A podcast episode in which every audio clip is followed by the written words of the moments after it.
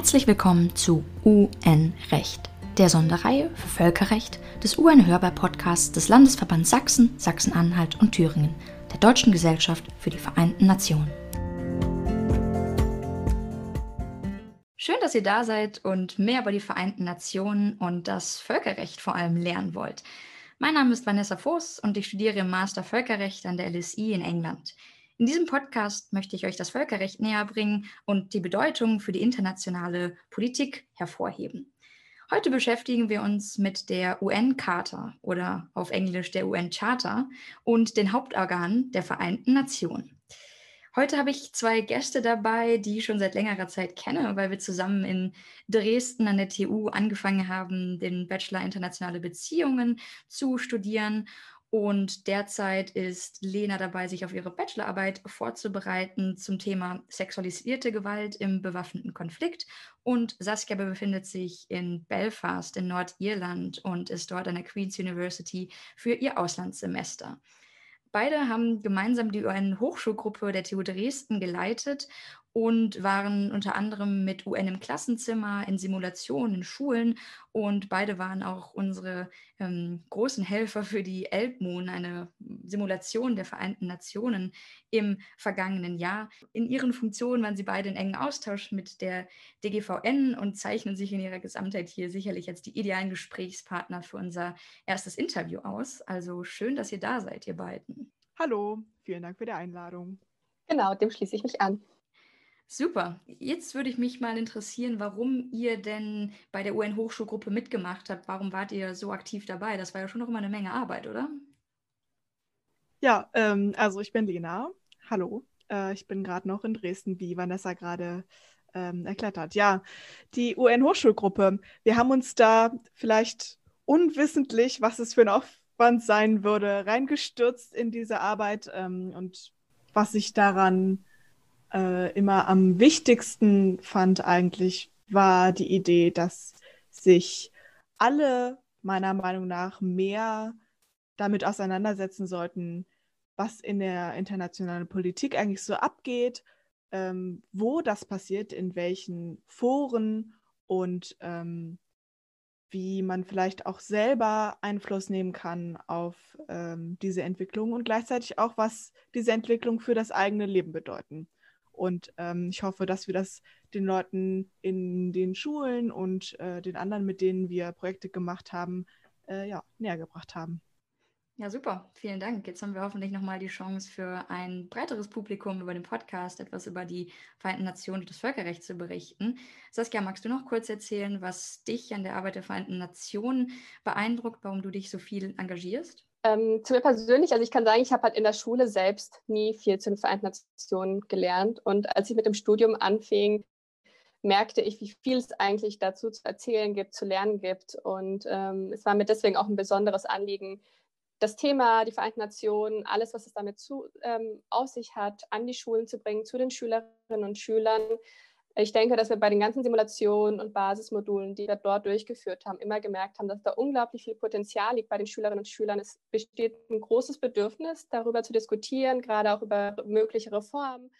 Ja, wunderbar, ganz bestimmt. Ich habe ganz viel gelernt bei euren Veranstaltungen, die ich auch äh, regelmäßig besucht habe, wenn es die Zeit erlaubt hat. Ähm, aber bevor wir jetzt weiter plaudern, steigen wir mal richtig ein, denn wir wollen ja auch über das Völkerrecht reden, denn wir sind bei UN-Recht äh, als Untergruppe, als Spezialreihe sozusagen von UN hörbar. Und hier soll es um die UN-Charta gehen und die Vereinten Nationen. Was ist überhaupt die UN-Charta? Also um vielleicht unseren Zuhörerinnen und Zuhörern das Ganze etwas zu erleichtern, geht es im Prinzip darum, dass wir einen internationalen Vertrag haben, der die Vereinten Nationen gegründet hat. Das Ganze ist 1945 in San Francisco geschehen. Und das sind bis heute 75 Jahre. Deswegen feiern wir dieses Jahr auch das große Jubiläum und es gibt zahlreiche Aktionen auch von der DGVN, die ihr besuchen könnt, wenn ihr euch weiter für die Vereinten Nationen interessiert. Aber zurück zur UN-Charta. Sie hat also dafür gesorgt, die Vereinten Nationen zu gründen und ist das Gründungsstatut sozusagen. Sie ist so besonders, weil heute insgesamt 193 Staaten Mitglied der Vereinten Nationen sind und somit die UN-Charta auch unterzeichnet haben. Sie ist darüber hinaus so besonders, weil es ein allumfassender völkerrechtlicher Vertrag ist, der insgesamt ähm, für alle Staaten, diese 193, verbindlich ist und als sozusagen Grundlage für die internationalen Beziehungen gilt. Und jetzt mal die erste Frage, Saskia, an dich. Was sind denn so die Ziele der Vereinten Nationen? Steht das irgendwo in der UN-Charta? Ähm, ja, die Ziele, die finden wir direkt im Artikel 1 der UN-Charta. Also wirklich das allererste, was man sieht, wenn man die Charta aufschlägt, ergibt sich natürlich auch aus dem Sinn heraus, dass man erstmal verstehen möchte, wofür brauchen wir eine Organisation wie die Vereinten Nationen. Und kurz zusammengefasst können wir eigentlich sagen, dass die Vereinten Nationen vier große Ziele hat. Das erste und wichtigste Ziel ist ähm, zum einen den Weltfrieden wie auch die internationale Sicherheit zu wahren. Ähm, was bedeutet das? Ähm, das bedeutet, dass die Vereinten Nationen dafür wirksame Kollektivmaßnahmen, wie sie das ausdrücken, treffen, um eben Bedrohungen des Friedens zu verhüten, zu beseitigen und auch sonstige Angriffshandlungen, also alles, was den Frieden gefährden kann, unterdrücken zu können. Das zweite Ziel, können wir eigentlich sagen, ist die Gleichberechtigung und die Selbstbestimmung der Völker. Das ist ein ganz wichtiger Grundsatz der Vereinten Nationen.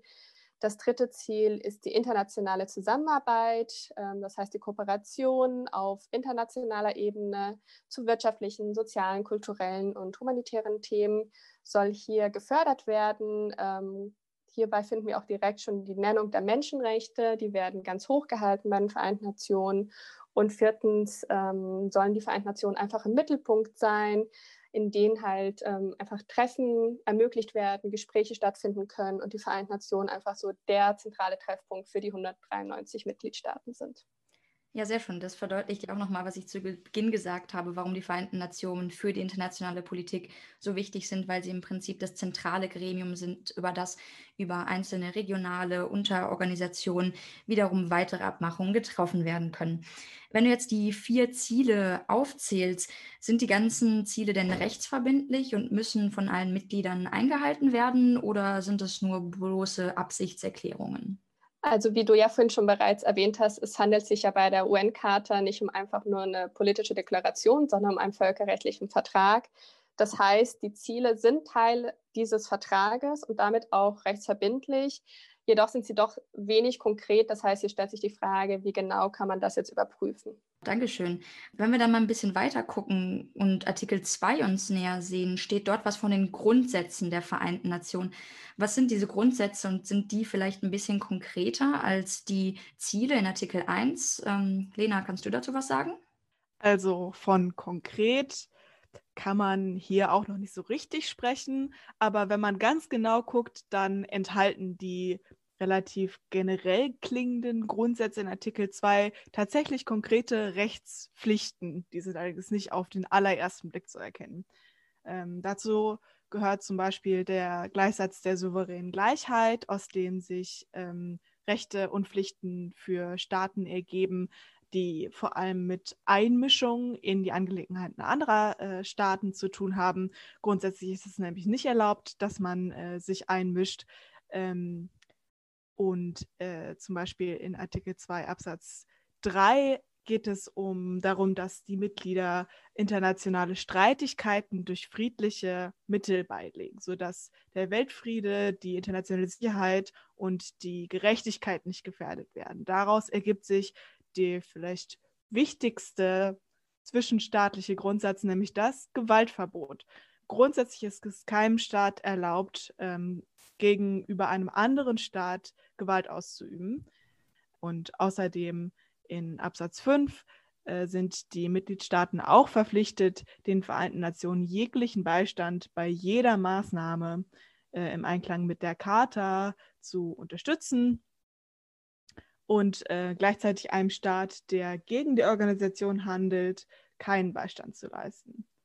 Ja, vielen Dank, Lena. Ähm, dann hast du uns nochmal insbesondere Artikel 2.4 und das Gewaltverbot näher gebracht, über das wir sicherlich noch in einer weiteren Folge in diesem Podcast ausführlich reden werden, als sozusagen Grundnorm der Vereinten Nationen der Weltgemeinschaft.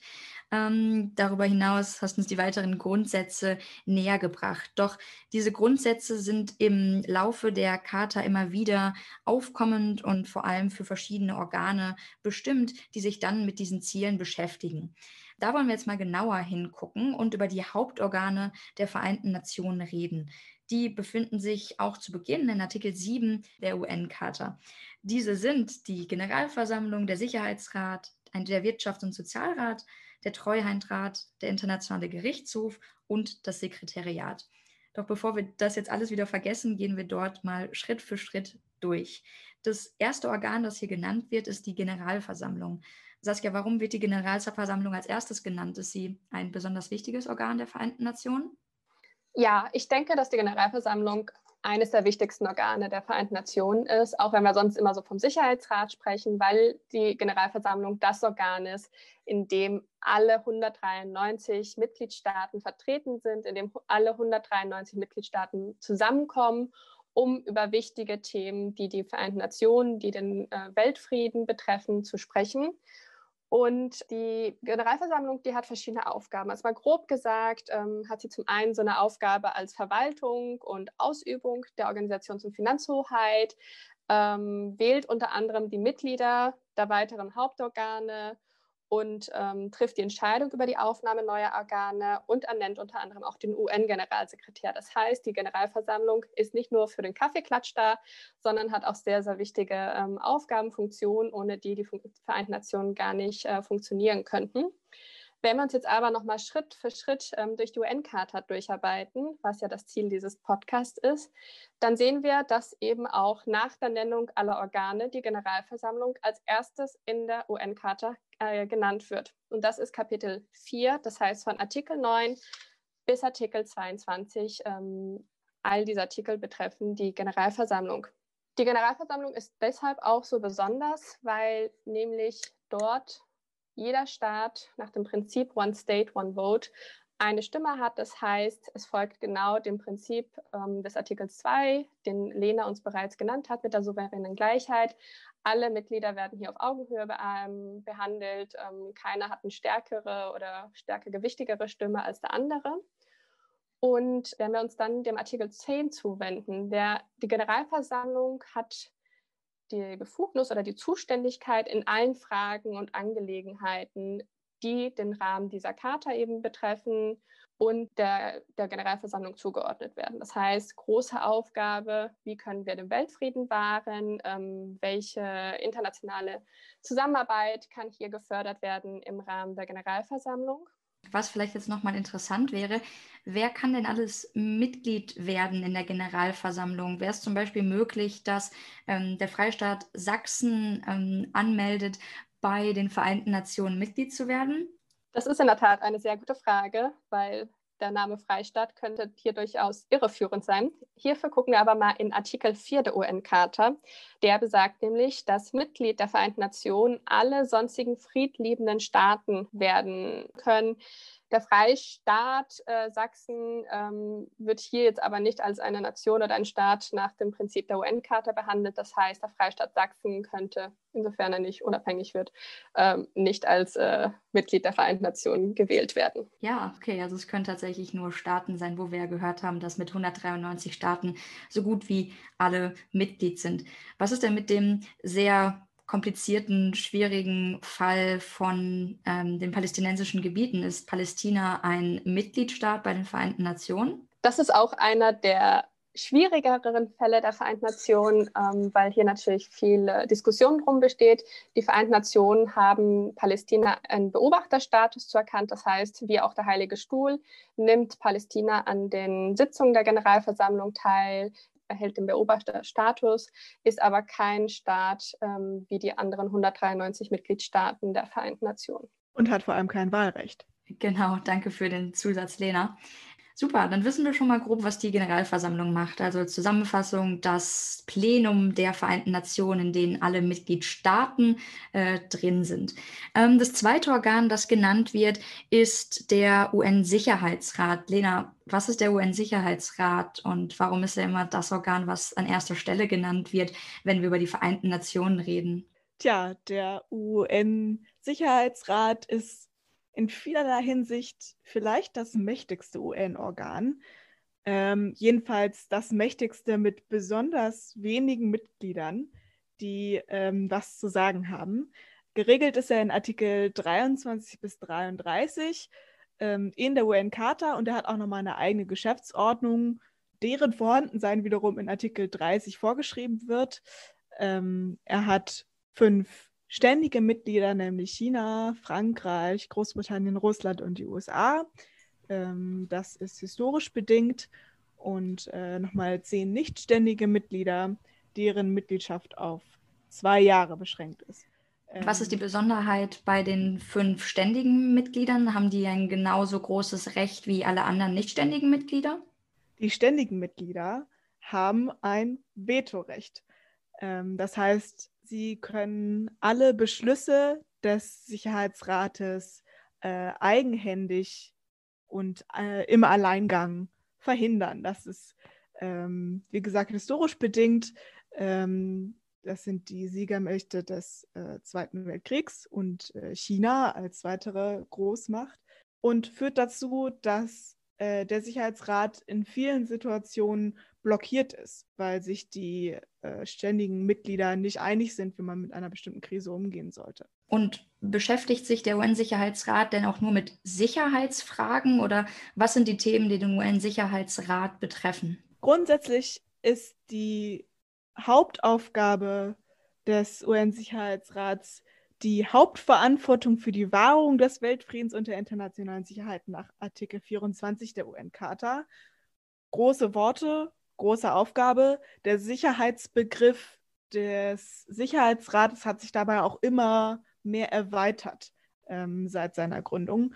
Am Anfang ging es da vor allem um ähm, Aggressionen, um äh, militärische Fragen, Invasionen, solche Dinge, aber hat sich, ähm, wie gesagt, erweitert und äh, umfasst immer mehr jetzt auch Dinge, die ähm, die menschliche Sicherheit betreffen. Genau, und ähm, wenn ich mich richtig entsinne, ist es vor allem immer wichtig, dass, ein, dass es einen grenzüberschreitenden Bezug gibt. Und so hat der UN-Sicherheitsrat in der Vergangenheit beispielsweise auch dann eingegriffen, wenn Flüchtlingsströme durch ein innerstaatliches Problem ausgelöst wurden, weil diese Flüchtlingsströme wiederum die internationale Sicherheit gefährden können. Also es ist immer diese Rechtfertigung da zu globalen Themen. Und ähm, das hast du ja vorhin auch schon mit dem Grundsatz der souveränen Gleichheit der Staaten ähm, erklärt und mit ähm, dem Interventionsverbot nach Artikel 2.1. Dementsprechend haben wir hier ähm, immer die Verbindung zur international, zum internationalen Frieden. Und was macht der Sicherheitsrat? Worin besteht seine Hauptbeschäftigung im Verabschieden von Resolutionen? Genau, der Sicherheitsrat trifft sich, bespricht die ähm, Fragen der internationalen Sicherheit, die ihm vorgelegt werden, wie das genau passiert. Dazu kommen wir später auch nochmal. Und ähm, verabschiedet dann Resolutionen in seine Beschlüsse. Deswegen ist der Sicherheitsrat unter anderem so besonders mächtig. Seine Beschlüsse sind bindend für Mitgliedstaaten nach Artikel 25. Was ein Beschluss ist, und äh, welche Äußerungen des Sicherheitsrats damit bindend sind, ist eine relativ schwierige Kiste. Ähm, dazu ähm, wird es in diesem Podcast sicherlich auch noch an anderer Stelle ähm, mehr Detail, detaillierte ähm, Besprechungen geben. Dem greife ich jetzt nicht vor. Man kann sich nur merken, nicht alles, was der Sicherheitsrat äh, schriftlich äh, festhält, ist direkt ein Beschluss. Ähm, in Verbindung mit Artikel 103 haben diese dann bindenden Beschlüsse allerdings Vorrang vor allen anderen völkerrechtlichen Verpflichtungen, zum Beispiel bilaterale Verträge. Da hat der Sicherheitsrat immer Vorrang. Sind denn die Kapitel 7 Resolutionen des UN-Sicherheitsrats bindend, also all solche, die unter der Bedrohung des Weltfriedens zusammengefasst werden? Auf jeden Fall. Die Resolutionen, die in eine tatsächliche Aktionen vorschreiben zur Sicherung des Weltfriedens nach Kapitel 7 sind auf jeden Fall bindend. Es gibt andere äh, Grenzfälle, wo es nicht so klar ist, die natürlich auch bewaffnete Konflikte möglicherweise berühren. Aber die klassischen Resolutionen, in denen es zum Beispiel um den Einsatz von UN-Blauhelmsoldaten geht, die sind in jedem Fall bindend. Die sind übrigens auch der einzige legale Einsatz von internationaler Waffengewalt, abgesehen von Selbstverteidigung, die natürlich auch kollektiv möglich ist. Ähm, um die Frage von Selbstverteidigung wird es vielleicht an anderer Stelle auch nochmal gehen. Aber durch Sicherheitsratsbeschluss kann ähm, von Soldaten anderer Staaten in einem bestimmten Staat Gewalt angewendet werden. Danke. Und Saskia, die Generalversammlung verabschiedet doch auch Resolutionen. Sind die genauso ausgestaltet wie die des UN-Sicherheitsrats? Sind diese auch bindend? Ähm, nein. Also anders als beim Sicherheitsrat sind hier die Resolutionen der Generalversammlung nicht bindend. Das heißt, es handelt sich eigentlich mehr um eine politische Deklaration, um eine Absichtserklärung der Staaten, ähm, diese kann beispielsweise mit einer einfachen Mehr äh, Mehrheit durchgewunken werden, aber hat eben keine bindende Wirkung wie die des Sicherheitsrates. Okay, da sehen wir schon mal den Unterschied, weswegen der UN-Sicherheitsrat auch häufiger kontrovers ähm, in den Nachrichten steht und die Generalversammlung eher weniger. Übrigens gibt es zwischen Generalversammlung und Sicherheitsrat in den Themen, die sie besprechen, so ein gewisses Spannungsverhältnis weil wir haben ja eben schon besprochen, dass der Sicherheitsrat in einigen Fällen blockiert ist und äh, sich mit manchen Themen vielleicht beschäftigt, aber zu keiner Einigung äh, kommt. Und ähm, die Diskussion des Weltfriedens ähm, ist durchaus auch in der Generalversammlung ein Thema und streng genommen sogar auch im Auftrag des Generalsekretärs zum Beispiel vorgesehen. Ähm, um dieses Konfliktpotenzial zu verhindern, gibt es eine Sperrklausel in Artikel 12, ähm, die äh, festlegt, dass Themen, die im Sicherheitsrat aktiv behandelt werden, ähm, zu den Themen kann die Generalversammlung nicht empfehlen. Also zu denen kann sie sich nicht äußern. Hierzu muss man aber auch sagen, dass es eben nicht ausreicht, dass der Sicherheitsrat ein Thema einfach nur auf die Tagesordnung setzt, sondern wie Lena auch gesagt hat, die Betonung liegt auf aktiv.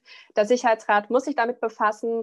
Das hat sich in der Zeit tatsächlich etwas gewandelt. Früher hieß die Doktrin, sobald auch irgendwie das Thema nur mit dem Sicherheitsrat zu tun hat, kann die Generalversammlung sich aber nicht damit auseinandersetzen. Das hat sich unter anderem auch durch den Internationalen Gerichtshof geändert, sodass wir jetzt ähm, nur noch diese Klausel haben, wenn der Sicherheitsrat sich aktiv damit auseinandersetzt. Und sonst kann die Generalversammlung Themen mit anderen Bereichen trotzdem auch ansprechen und diskutieren. Okay, wir sehen also, dass die Generalversammlung und der UN-Sicherheitsrat zu ähnlichen Themen ähm, Stellung nehmen können, sich damit befassen und einem gewissen Konkurrenzverhältnis bestehen.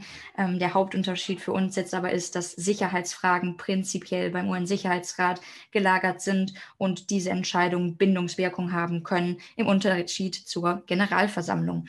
Dann gehen wir jetzt nochmal einen Schritt weiter und gucken uns ein weiteres Organ der Vereinten Nationen an. Als ähm, drittes wird nämlich genannt der Wirtschafts- und Sozialrat.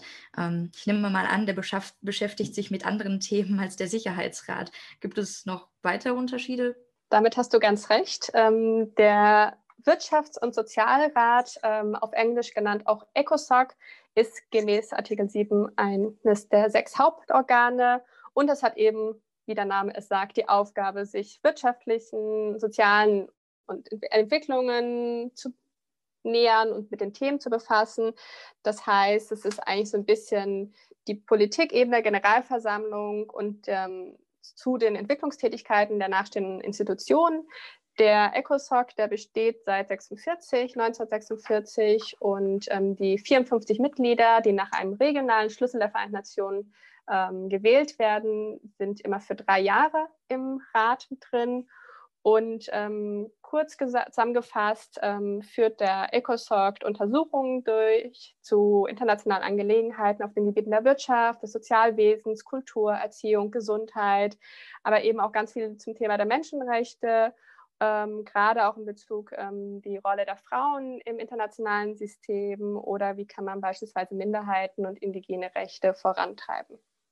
Und was ist dann der Treuhandrat? Ja, der Treuhandrat ist, ähm, man könnte sagen, ein Relikt.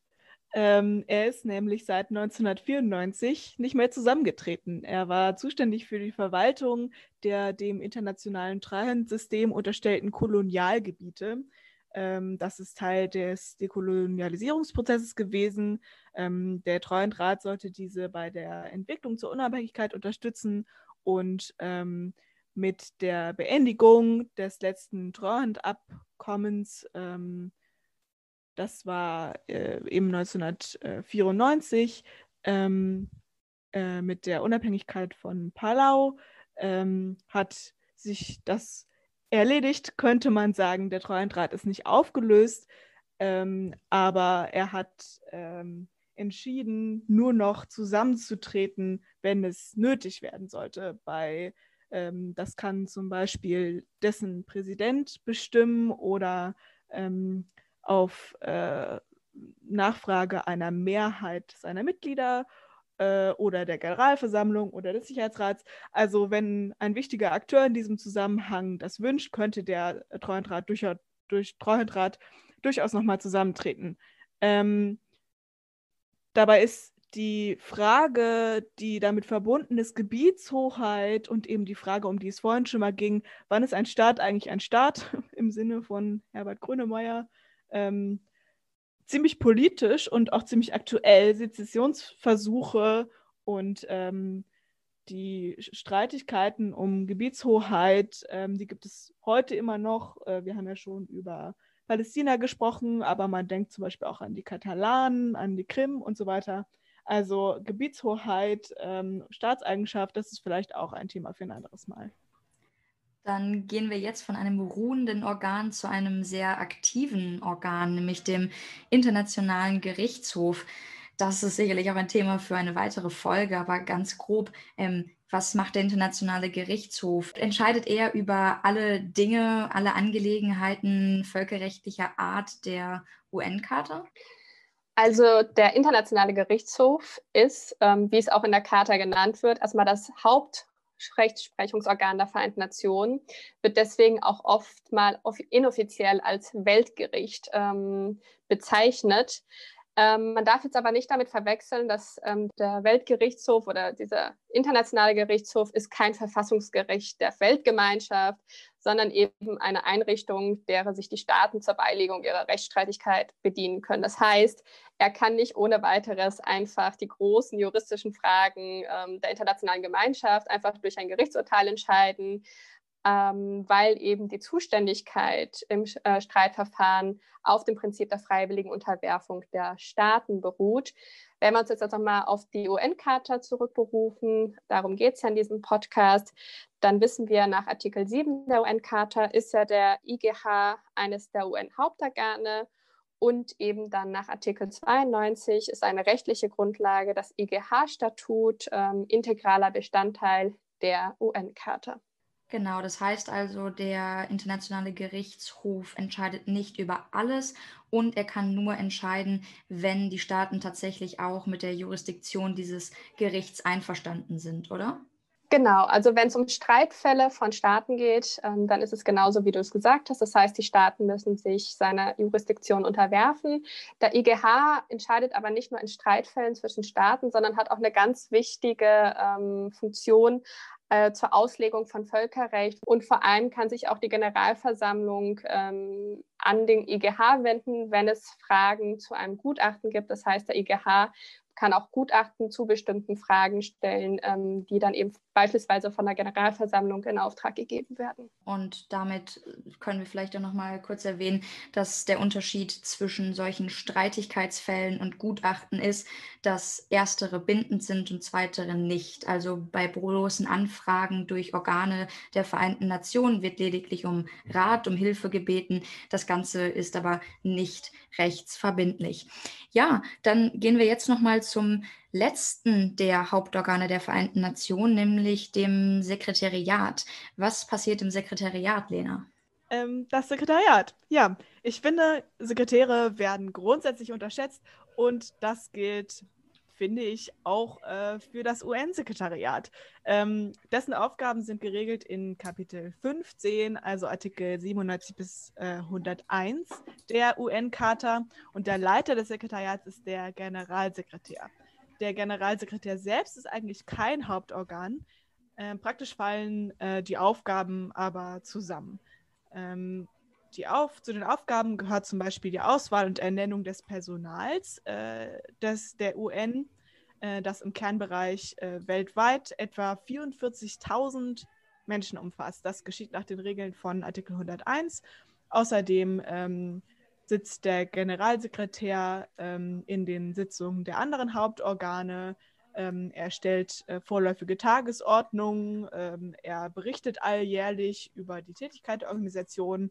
Er vertritt die Organisation nach außen und ist auch in friedlicher Streitbeilegung involviert. Ähm, das nennt man dann gute Dienste oft oder Good Offices. Zu diesem Personal nochmal, das ist nämlich interessant, die haben ein relativ kompliziertes arbeitsrechtliches Verhältnis. Sie sind nämlich nicht Vertreter eines Staates, sondern tatsächlich ähm, unabhängig. Diese Unabhängigkeit ist in Artikel 100 äh, festgehalten. Die Mitarbeiter halten also keine Weisung von der Regierung der Nationalität, der sie angehören. Sie sind mit dem, nämlich sozusagen genuine Vertreter der Vereinten Nationen und haben damit einen sehr, sehr außergewöhnlichen Arbeit, Gesetzgeber oder Dienstherr, der sich natürlich nicht äh, nationalen Gerichten unterwirft. Also was macht ein Mitarbeiter, wenn er ein Problem mit seinem Dienstherr hat? Er verklagt den UN, seinen tatsächlichen Dienstherr, den UN-Generalsekretär, vor dem Verwaltungsgericht, dem eigenen Verwaltungsgericht der UN. Sehr spannend. Damit hast du auch wieder eine Verbindung zum Internationalen Gerichtshof hergestellt, denn dort sind ebenfalls Richter vertreten, die aus gewissen Ländern kommen, aber keine Vertreter dieser Länder sind. Eine Besonderheit dort ist allerdings, dass bei einer Streitigkeit, bei der eine Nationalität beim Richter nicht vertreten ist, diese wiederum einen benennen können als sogenannten Ad-hoc-Richter, um zumindest theoretisch die Gleichheit zu bewahren, wobei das im Prinzip eigentlich keine Rolle spielt, wie du gesagt hast, weil sie unabhängig sind, einmal für den Gerichtshof oder wie im Falle des Sekretariats als Beamte ähm, der Vereinten Nationen. Dabei ist der Generalsekretär im Grunde auch ein relativ politisches Amt. Er kann nämlich nach Artikel 99 jedes Thema seiner Wahl, das er für eine Bedrohung des Weltfriedens hält, vor den Sicherheitsrat bringen. Das bedeutet, er hat ziemlich großen politischen Einfluss und kann, wenn wir uns an die Sperrklausel und das, die ganze Geschichte mit der Generalversammlung erinnern, auch unter Umständen, wenn er ein Thema in den Sicherheitsrat einbringt und das dort diskutiert wird, es für die Generalversammlung blockieren im Fall gegenwärtiger Prüfung. Er wird auf fünf Jahre ernannt von der Generalversammlung auf äh, Empfehlung des Sicherheitsrates, ähm, wobei die Generalversammlung natürlich abhängig ist vom Vorschlag des Sicherheitsrates. Also derjenige, der es tatsächlich bestimmt, ist der ähm, ist der Sicherheitsrat. Im Moment ist der Generalsekretär äh, Antonio Guterres. Und führt dieser sein Amt sehr politisch aus oder hält er sich eher im Hintergrund? Was würdet ihr sagen? Er hat bestimmte Themen, zu denen er sich äh, ganz klar geäußert hat, dass er sie gerne auf der UN-Agenda ähm, sehen möchte. Das auf jeden Fall. Zum Beispiel? Ähm, ja, eins dieser Themen ist zum Beispiel der Klimawandel und ähm, die internationale Kooperation äh, zum Klima. Ich habe ja gerade erklärt, dass die eigentliche politische Wahlkompetenz für den Generalsekretär beim Sicherheitsrat liegt. Das, finde ich, ist ein ziemlich gutes Beispiel für das Verhältnis des äh, Völkerrechts und die Praxis von internationalen Organisationen. Heute sprechen wir ja über die UN, aber es ist generell so, dass der tatsächliche juristisch bindende Text wie die UN-Charta in vielen Fällen ziemlich kurz ist. Ähm, die UN-Charta an sich ist ziemlich kurz und die Bestimmungen, die das Sekretariat bes besprechen, sind umso kürzer. Ähm, deswegen wird in ganz vielen Fällen die Erweiterung um prozedurale Regeln nötig, damit es einen Alltag geben kann, in dem der UN-Generalsekretär und das Sekretariat natürlich ganz, ganz wichtig ist. Das sind manchmal intern rechtlich bindende Texte, manchmal ist es Gewohnheitsrecht und manchmal sind es einfach Geflogenheiten. Und in welchem Fall es sich worum handelt, ist ziemlich wichtig, weil prozedurale Fragen langweilig wirken mögen, aber ganz oft entscheidend für den Prozess sein können, weil sie ihn verlangsamen oder beschleunigen oder blockieren können. und können, sie können manchmal auch von Staaten als politisches ähm, Blockierungsmittel verwendet werden, wenn es eigentlich um inhaltliche Un Unstimmigkeiten geht. Damit beschreibst du einen wichtigen Grundsatz, dass die UN-Charta im Prinzip das Fundament darstellt, aber weitere Verzweigungen möglich sind, so wie Saskia auch vom IGH-Statut als integralen Bestandteil geredet hat, der sozusagen die UN-Charta erweitert, aber nicht Teil der insgesamt 111 Artikel ist. Ja, damit ähm, möchte ich mich bedanken bei euch beiden für diesen Schnelldurchlauf UN-Charta und Hauptorgane. Wir haben heute gelernt, dass es sechs Hauptorgane der Vereinten Nationen gibt, die sich mit den Zielen und Grundsätzen der Vereinten Nationen aus Artikel 1 und 2 befassen, wozu insbesondere die Aufgabe des Erhalts des internationalen Friedens gehört und der internationalen Sicherheit. Schön, dass ihr hier wart. Dankeschön für die Einladung. Es hat auf jeden Fall viel Spaß gemacht, einmal so die Vereinten Nationen und die Charta in Kompaktform zusammenzufassen. Danke, dass wir kommen durften. Gerne wieder. Tschüss. Tschüss.